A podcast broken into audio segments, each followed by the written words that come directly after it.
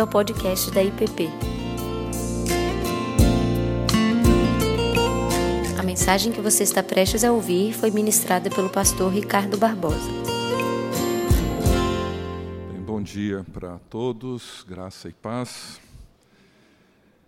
Nós estamos nesse período de, de férias escolares, famílias viajando.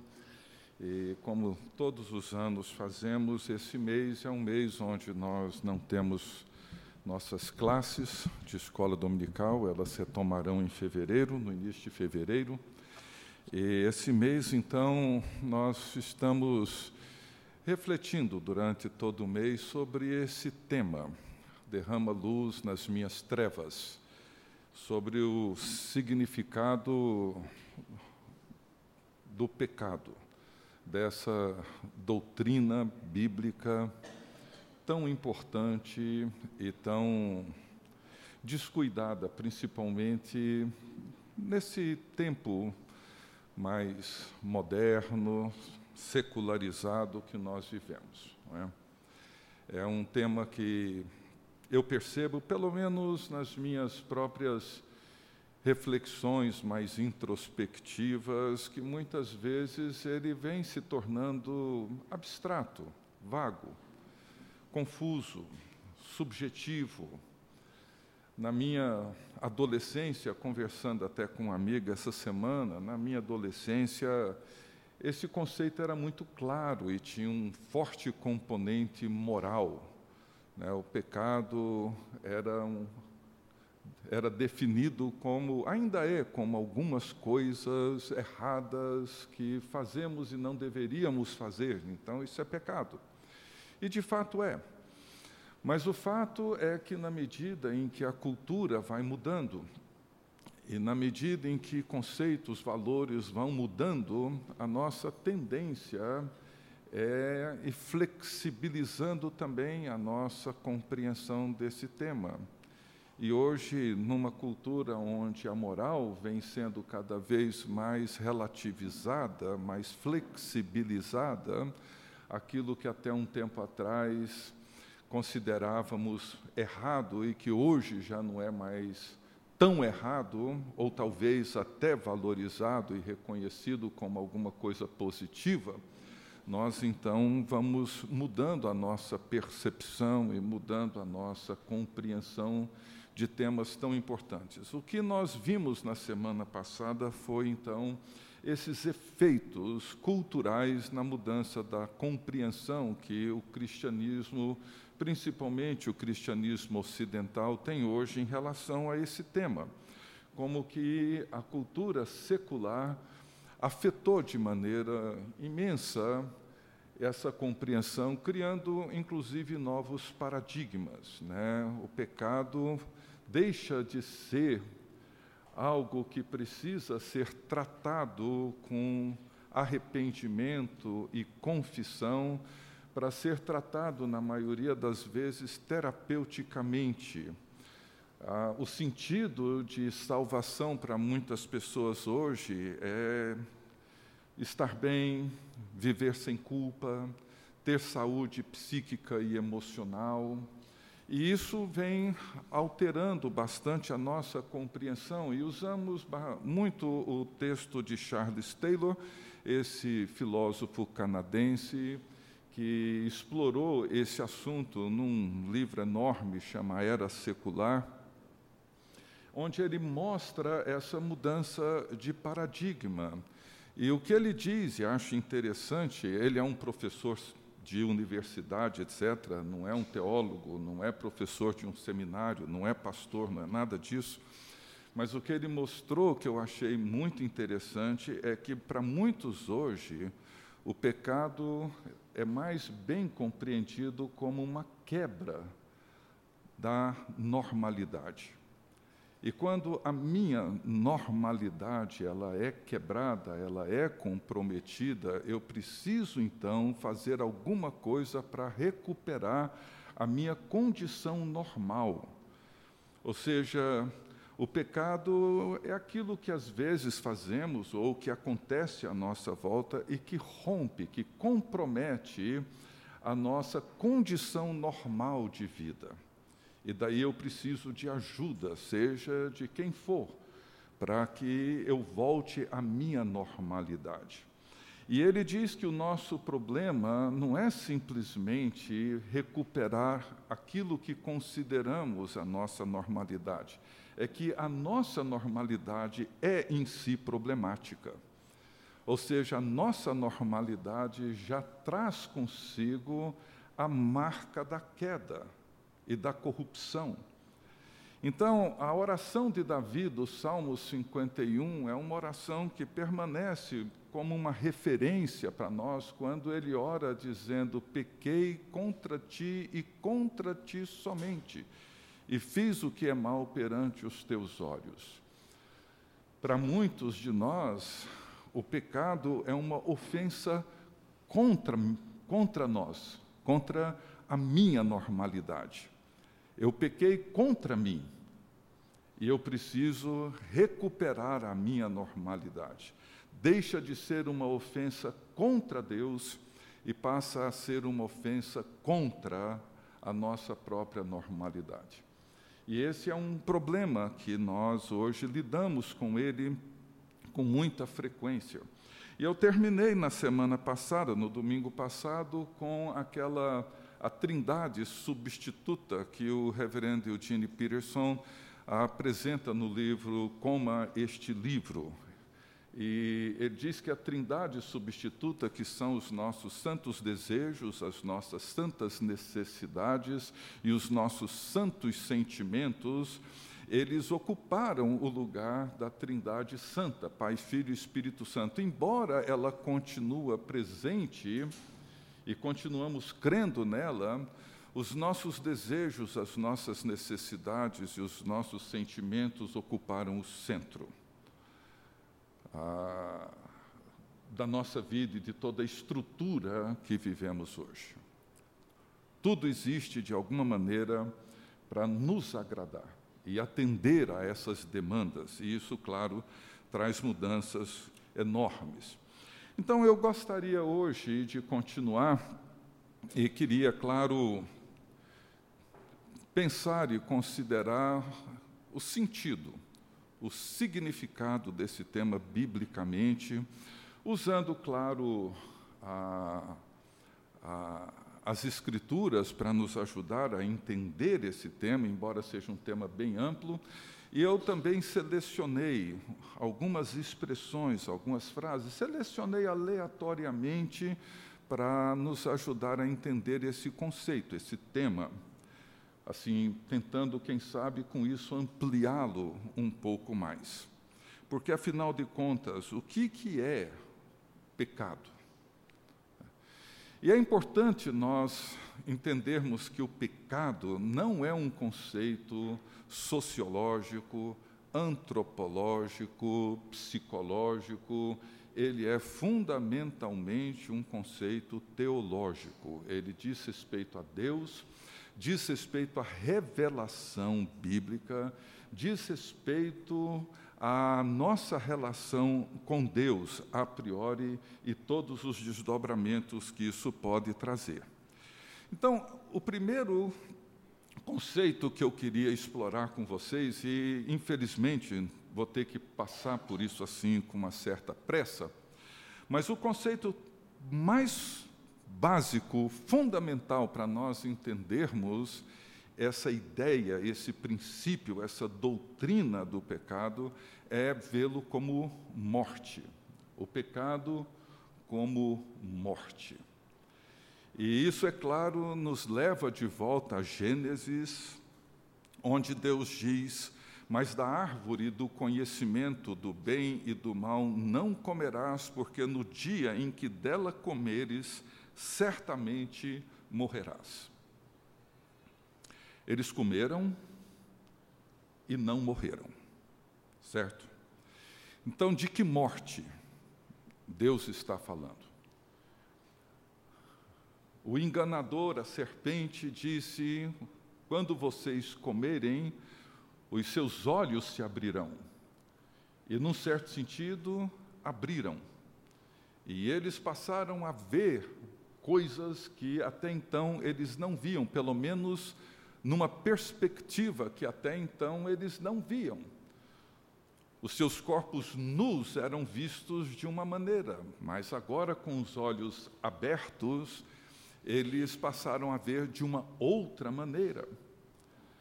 Mas o fato é que a vida seguiu, claro, com mudanças imensas, profundas, que talvez nem eles percebiam a profundidade dessas mudanças, mas a vida seguiu, eles não morreram. Então, de que morte Gênesis 2 está nos falando?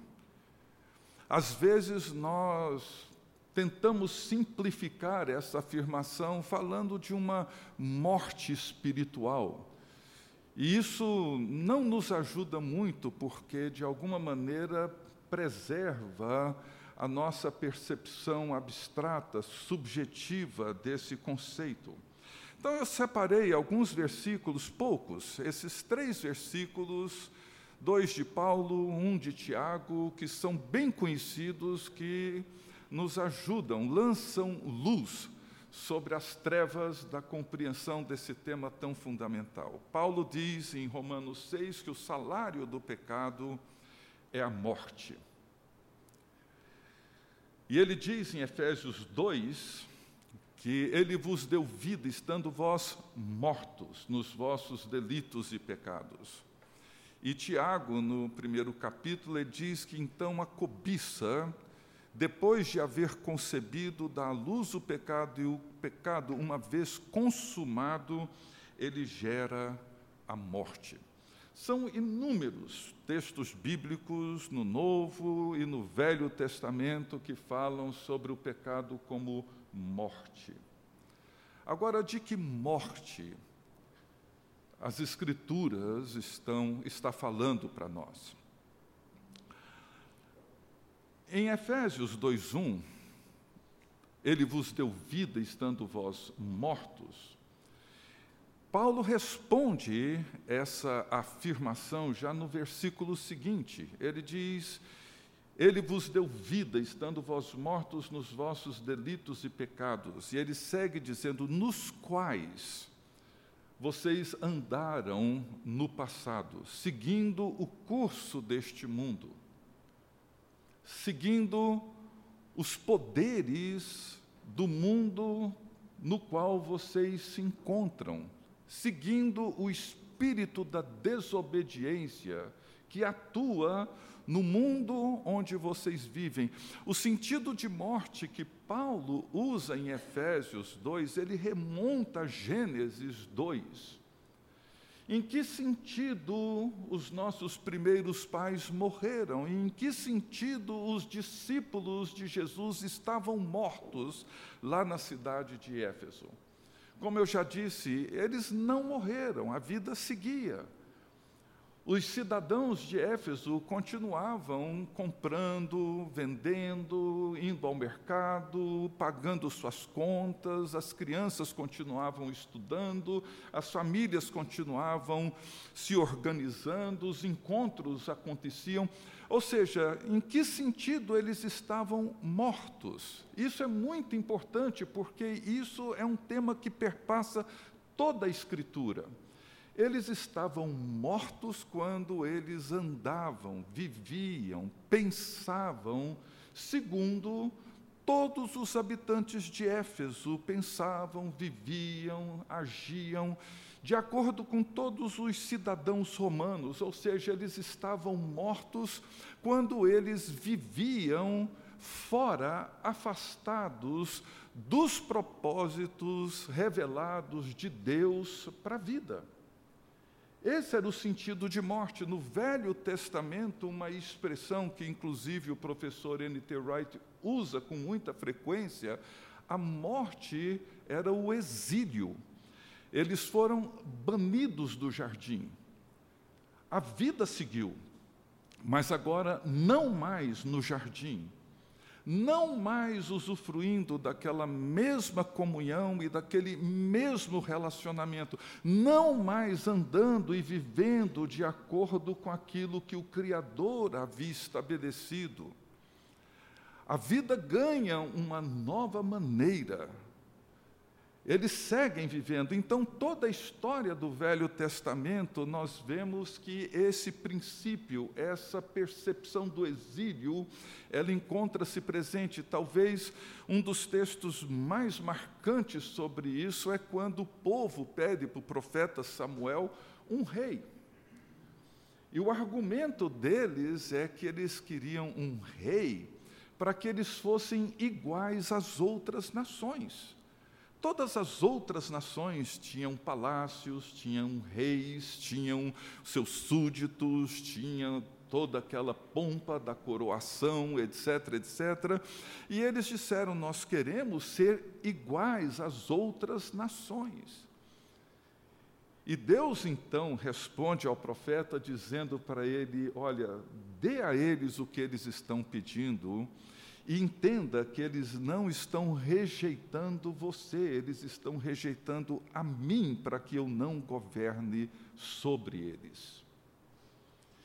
E quando eles decidem seguir por esse caminho, esse é o caminho do exílio, esse é o caminho da ruptura é o caminho da morte.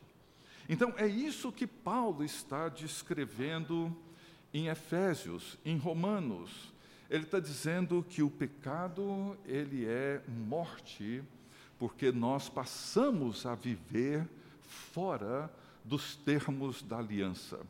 Passamos a viver como exilados, separados, rompidos com aquilo que Deus havia proposto. Ou seja, Enquanto nós pensamos, agimos, construímos nossos valores, do mesmo jeito que todos os cidadãos de Brasília pensam e agem, do mesmo jeito que todos os brasileiros pensam e agem, do mesmo jeito que os nova-iorquinos ou quem quer que seja pensa, age, nós estamos mortos. Vocês estavam mortos quando vocês andavam segundo o curso deste mundo. E isso nos ajuda a entender a natureza do pecado, talvez na sua forma mais ampla, quem sabe mais profunda, quando nós o compreendemos como esse estado de morte. Não é uma morte vaga, subjetiva mas é uma morte que nos envolve. Por isso, Paulo, no final da carta aos Efésios, ele diz que a nossa luta não é contra o sangue, nem contra a carne, mas é contra poderes, contra potências que atuam no mundo e na cultura na qual nós nos encontramos. Elas estão atuando aí através de todos os meios possíveis para formar em nós um jeito de pensar, um jeito de viver e um jeito de agir. Um jeito de relacionar segundo o curso deste mundo.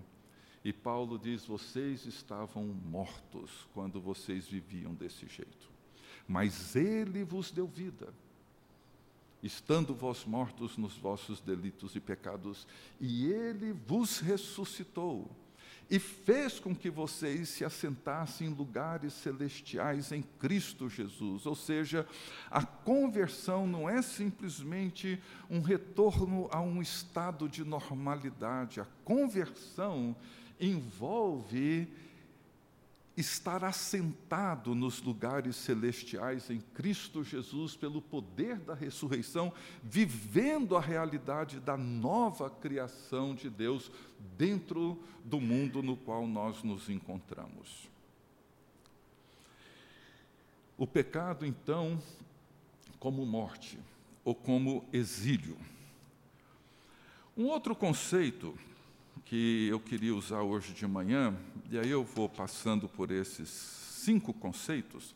Acho eles muito importantes, e como eu disse, eu peguei assim, meio que aleatoriamente, poderia usar outros autores e outros conceitos, mas eu gostei desses. O primeiro deles é de Kierkegaard, filósofo dinamarquês, Eu confesso para vocês a minha imensa dificuldade de ler e entender uma única página dele. Assim, eu leio, chego no final dela, eu volto, leio tudo de novo, volto.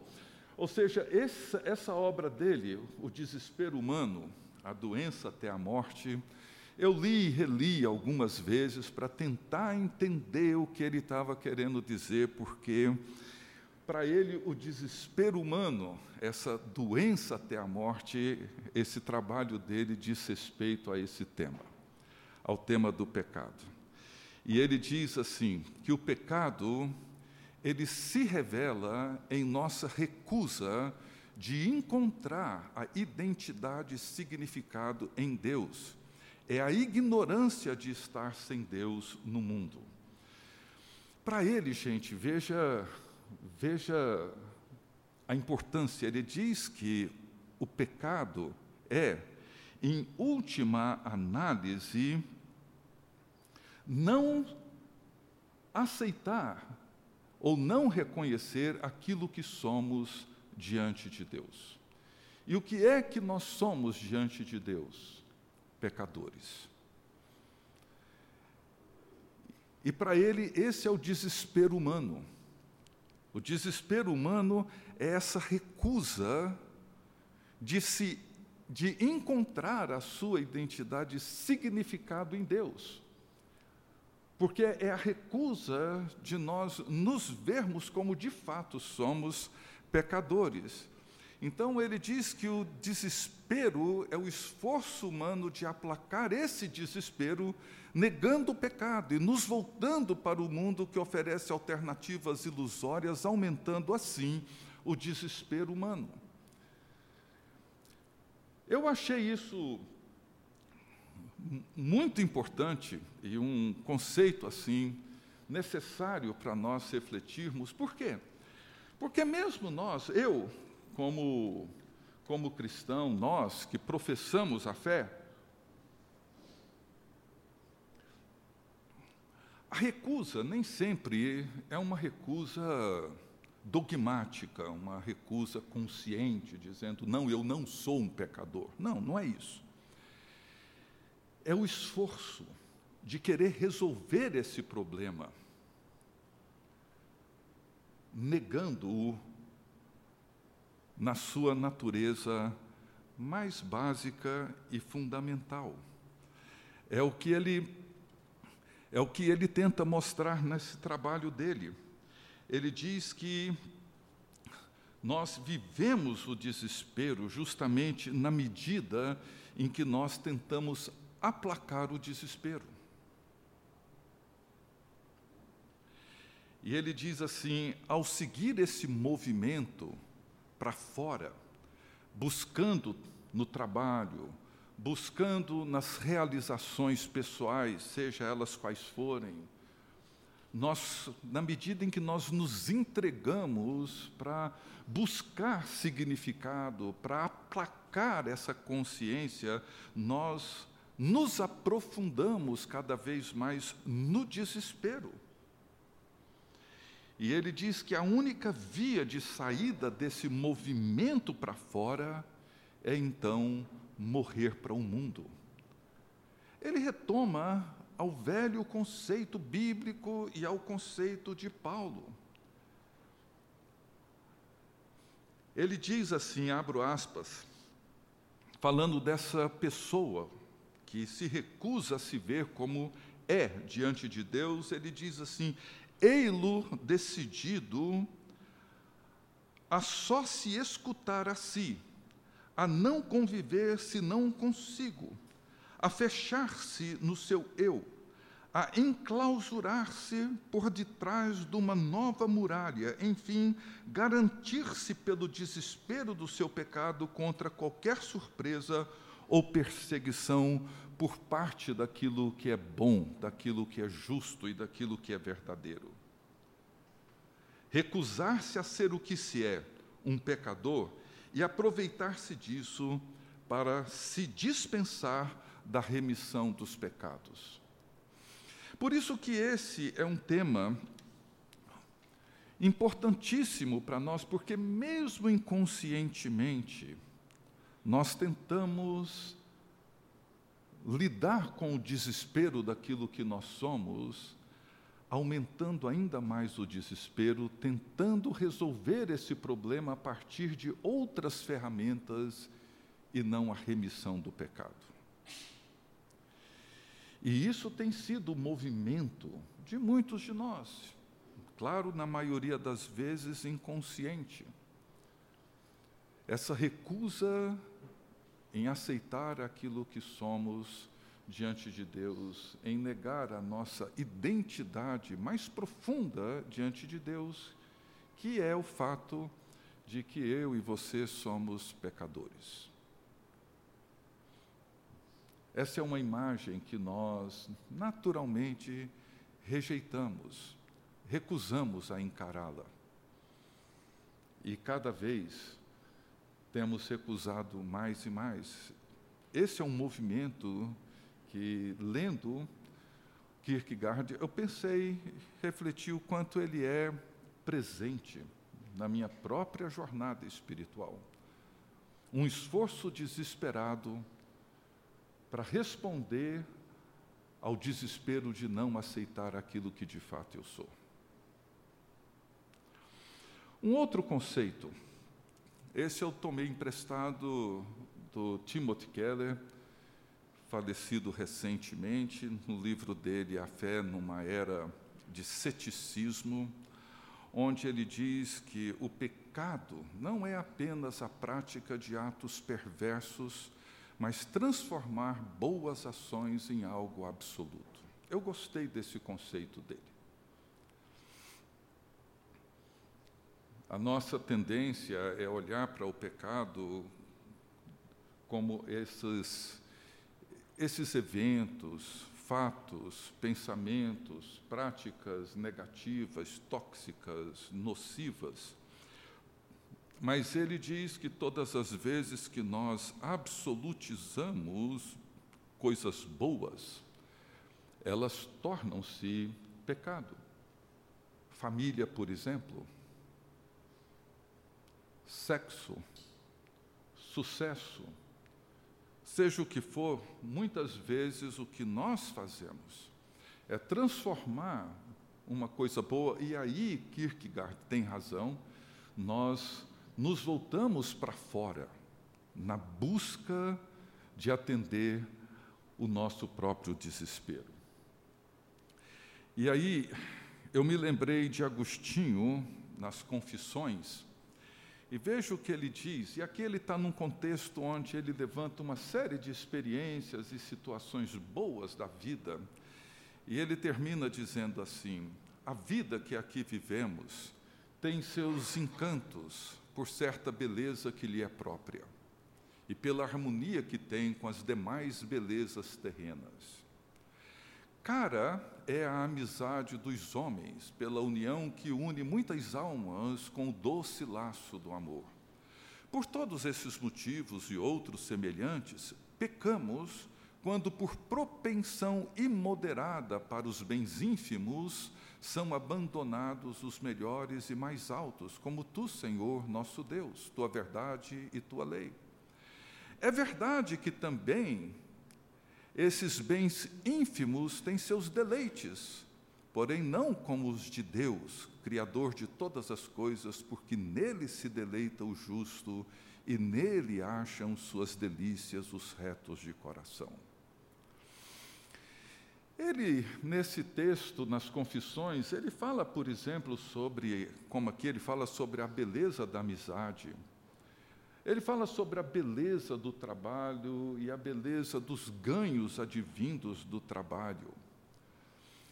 Mas, segundo ele, todas as vezes que, por uma inclinação desmedida e moderada, nós damos a esses bens, mesmo que sejam bons em si, nós damos a eles um peso, um valor mais alto do que damos a Deus, ou seja, eles nos garantem uma alegria, uma segurança, uma paz, um contentamento que nós não encontramos no Senhor nosso Deus, encontramos neles essa inclinação imoderada para essas coisas que por natureza são boas ele considera isso como sendo um pecado. Nós pecamos quando, por propensão imoderada, nos lançamos a esses bens menores, inferiores.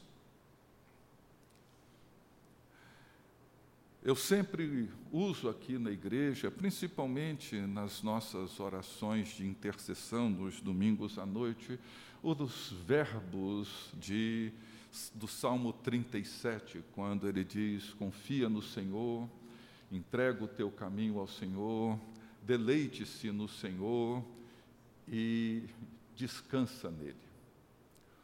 Eu digo que esses verbos, confiar, descansar, deleitar e, e entregar, esses verbos são verbos difíceis, mas ele diz: deleite-se no Senhor Encontre o seu prazer no Senhor.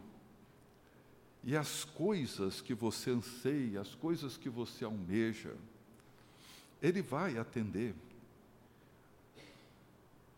E quando eu fico me perguntando onde repousa a minha alegria, onde repousa o meu contentamento, eu, sem muito esforço, eu percebo que ele repousa muito pouco no Senhor, meu Deus.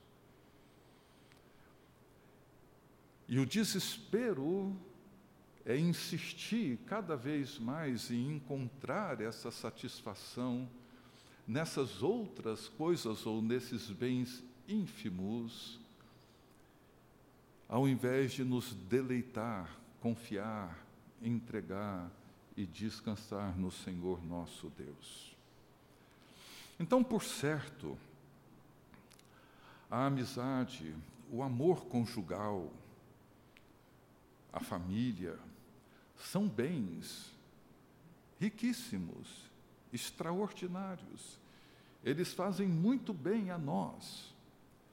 Mas, segundo Keller, quando nós absolutizamos esses bens, em detrimento da nossa alegria e do nosso contentamento em Deus, nós nos perdemos por propensão imoderada.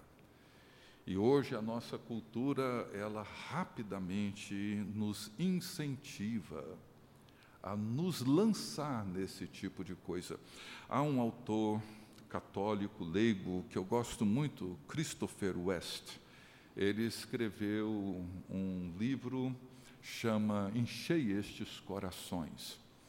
E ele faz ali nesse livro uma afirmação que me chamou muita atenção quando ele diz que nada que é finito pode satisfazer um anseio infinito. Nada que é finito pode satisfazer um anseio infinito. E o anseio da nossa alma é sempre um anseio para algo muito além daquilo que qualquer bem menor pode nos satisfazer. C.S. Lewis falava sobre isso quando ele dizia dessas coisas boas, por exemplo, uma boa música, uma boa refeição, um bom café, um bom vinho, o aroma de todas essas coisas, tudo isso é muito bom e é muito agradável. Mas tudo isso é apenas um prenúncio, uma antecipação do bem maior e da alegria maior que nós temos em Cristo. Ele diz que isso é como que um trailer, um prenúncio, uma antecipação. Por isso que nós somos atraídos pelo belo. Mas a beleza última não se encontra nessas coisas, encontra-se no Senhor nosso Deus. Portanto, toda vez que nós absolutizamos uma coisa boa, nós pecamos, porque colocamos essas coisas no lugar do Senhor, o nosso Deus. Um outro conceito que eu gostei muito é de Cornélios Plantinga, nesse livro dele, Não Era para Ser Assim. E nesse livro ele diz assim que o pecado é o vandalismo humano cometido contra a Shalom. Eu gostei muito desse conceito. É o vandalismo humano cometido contra a Shalom, uma ofensa contra o Criador. Ele diz assim que a Shalom, ou seja, esse estado de bem-estar que Deus nos oferece, esse estado de plenitude que Deus nos oferece pelos seus mandamentos, pela sua lei, pela sua palavra, pela obra do seu espírito, etc. Essa shalom, essa paz que nos envolve quando nós entendemos e vivemos a realidade do mundo de Deus, ela muitas vezes é vandalizada pelo nosso esforço ou tendência de querer ser nós mesmos o nosso próprio Deus. Então ele diz que a Shalom é o projeto de Deus para a criação e para a redenção. E o pecado é o vandalismo humano cometido com dolo contra essas grandes realidades, sendo, portanto, uma afronta contra o seu Criador e arquiteto. Por isso que a Bíblia insistentemente define o pecado como sendo essa quebra dos mandamentos de Deus, essa negação daquilo que Deus nos apresenta, nos oferece, nos mostra como sendo o caminho de santidade, o caminho de vida. Então, a, o vandalismo contra a Shalom é toda vez que nós nos levantamos e nos rebelamos contra o caminho proposto pelo próprio Deus. Quando nós pegamos por exemplo, as bem-aventuranças e as invertemos, atendendo mais ao espírito do nosso tempo e aos poderes, às potências que atuam no nosso tempo, negando a natureza do Evangelho, da redenção, da salvação, da libertação, da graça de Deus. Bem-aventurados os pobres de espírito, ou os humildes de espírito, porque deles é o reino dos céus. Mas vivemos numa cultura onde os poderes vão dizer para nós: não, isso não é verdade. A verdade é que bem-aventurados são os espertos, são aqueles que têm vantagens sobre os outros, eles herdam, eles ganham, eles conquistam, eles vão adiante. O humilde, o pobre de espírito, não, nada a ver. Bem-aventurados os mansos, bem-aventurados os que choram, bem-aventurados os que têm fome e sede de justiça. Mas a nossa inclinação natural, mesmo não negando essas afirmações, é de negá-las na medida em que nós tomamos nossas decisões ou fazemos nossas escolhas, comprometendo, vandalizando a shalom de Deus. Um outro conceito, o penúltimo, essa foi uma afirmação do Dr. Houston aqui, na nossa igreja, em 2015, quando ele esteve aqui conosco, e ele disse, eu anotei isso, ele disse assim: a natureza profunda do pecado é que ele é anticriacional. A natureza profunda do pecado é que ele é anticriacional. E quando nós tomamos os temas da criação, da maneira como Deus criou, e toda a natureza que ali ele revela, criou homem e mulher, macho e fêmea os criou, deu a eles essa responsabilidade e essa possibilidade de serem coparticipantes da criação, criando, gerando filhos, deu a eles a tarefa de serem mordomos de todo o jardim de Deus, de usarem as suas habilidades profissionais, técnicas, para promover o jardim de Deus. Ou seja, todas as vezes que nós agimos de maneira contrária à própria criação de Deus, o pecado tem a sua natureza mais profunda revelada ali.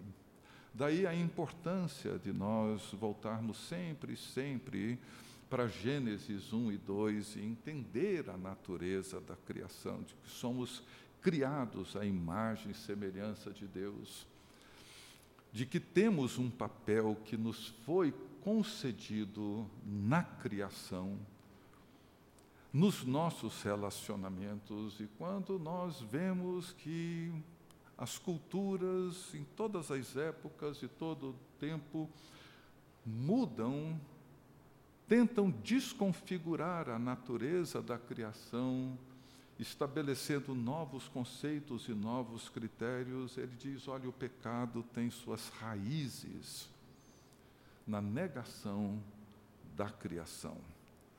É por isso que o autor de Eclesiastes diz que um só pecador destrói muitas coisas. Muitas coisas. E por fim,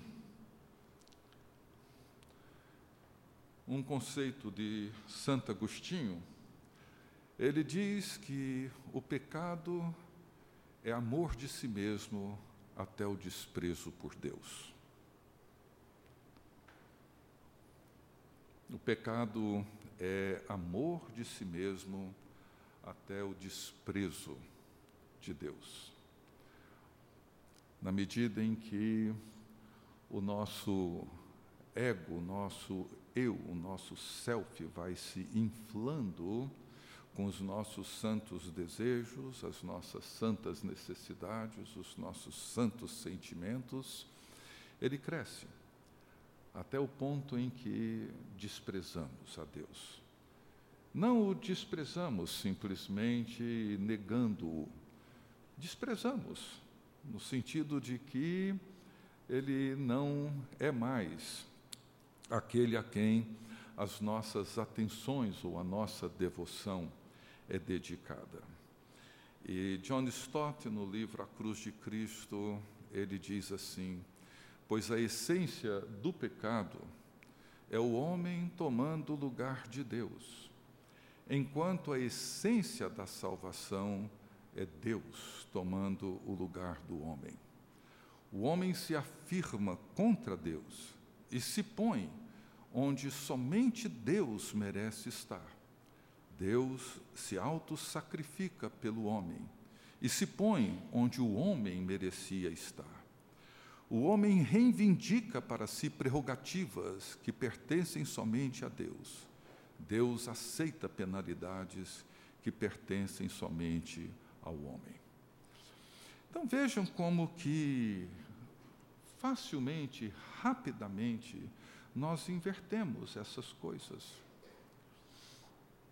Vivemos numa cultura, e como eu disse na semana passada, com essa mudança de paradigma, numa cultura que os estudiosos têm chamado de uma cultura terapêutica, ou seja, uma cultura onde o ser humano existe para ser agradado, para ser paparicado, ou seja, eu preciso ser reconhecido, valorizado, etc, etc, etc. E isso faz com que nós crescemos ou cresce dentro de nós a consciência daquilo que eu tenho direito e aquilo que eu mereço, em detrimento daquilo que Deus é. E isso nos leva naturalmente a um desprezo perigoso. Não é um desprezo pela religião propriamente, mas é um desprezo por Deus, porque Ele deixa de ser a fonte deixa de ser a razão, ele deixa de ser o fundamento daquilo que somos. Então eu queria hoje de manhã trazer esses conceitos para a gente poder continuar refletindo sobre esse tema, ou seja, o pecado como morte, E a morte não é simplesmente uma morte abstrata, subjetiva. Não. É quando eu, você, andamos segundo o curso desse mundo, segundo o espírito que habita nos filhos da desobediência, segundo os poderes, as potências que atuam no mundo e que moldam a minha maneira de ver, a minha maneira de relacionar, a minha maneira de interpretar, a minha maneira de compreender o mundo de Deus ou o reino de Deus. O pecado, usando a expressão do Kierkegaard, é o desespero de não querer ser aquilo que se é diante de Deus, é a negação de aceitar o fato de que o que eu sou diante de Deus é um pecador. Tudo bem, a graça salva, a graça redime, a graça de Deus nos perdoa, nos liberta, etc.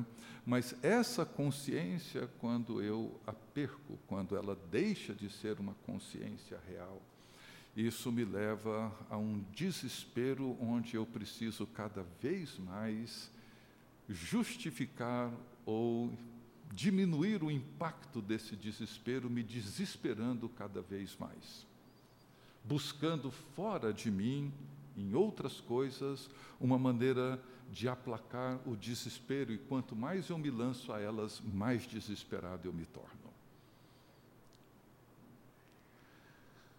Usando o conceito de, de, de Timothy Keller, o pecado não é apenas a prática de atos perversos, mas transformar os atos bons, as boas obras, em algo absoluto. E isso é muito presente, muito presente. Criamos novos ídolos, ídolos que nos são muito caros. O Cornélios, o pecado como vandalismo humano cometido contra Shalom, a natureza profunda do pecado é que ele é anticriacional e, por fim, o pecado é o amor de si mesmo até o desprezo de Deus. Bom, era isso por hoje. Você acabou de ouvir o podcast da IPP. Para saber mais, acesse nossa página em www.ippdf.com.br.